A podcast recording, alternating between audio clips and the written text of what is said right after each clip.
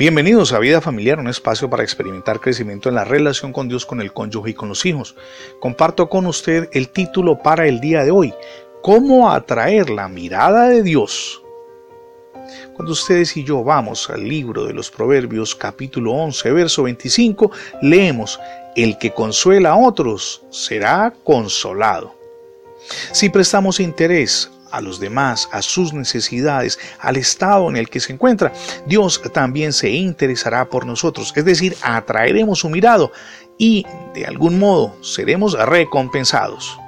Su mirada estará sobre nosotros cada día, en todo instante. ¿Por qué? Porque estaremos prestándole atención al Señor, pero también a nuestro prójimo. Si pensamos en el pobre, Dios pensará en nosotros. Si nos ocupamos de los necesitados, Dios nos tratará a nosotros como a sus hijos amados. Si apacentamos su rebaño, Dios nos alimentará.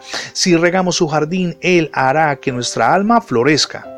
Tal es la promesa del Señor que encontramos en Proverbios 11:25, el texto con el que iniciamos. A nosotros nos toca cumplir las condiciones que Él establece en su palabra, es decir, siempre desarrollar intimidad con Él para poder esperar su cumplimiento. Podemos preocuparnos de nosotros mismos hasta enfermar, ocultar nuestros sentimientos hasta, no sentir nada, lamentar nuestra debilidad hasta el punto de no sentirnos capaces de lamentar nada. De mayor provecho, mi amigo y mi amiga, será para nosotros el ser desinteresados y empezar a mirar a los demás con el amor de nuestro amado Dios, a preocuparnos por las almas que nos rodean, incluso por aquellos que quizá hemos pasado inadvertidos. El agua va menguando en nuestra cisterna, no ha caído agua suficiente para llenarla. ¿Qué debemos hacer si el desánimo, el desaliento, las ganas de volver atrás nos asaltan? Debemos dejar abierta la válvula para que el agua fluya libremente y riegue las plantas que se marchitan a nuestro alrededor. Pero, ¿cómo debemos hacerlo?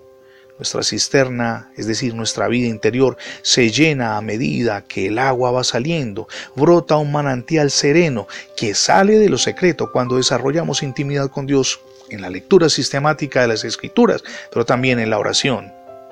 Mientras el agua estaba detenida, el manantial dejaba de manar. Es decir, cuando ustedes y yo llegamos a un estancamiento en nuestra vida espiritual, sin duda las cosas comienzan a fallar y a ir mal. Pero cuando sale agua, es decir, nuestra intimidad con Dios para regar las almas, el Señor piensa en nosotros, es decir, atraemos su mirada. Permítame invitarle para que reciba a Jesucristo en su corazón como su único y suficiente Salvador.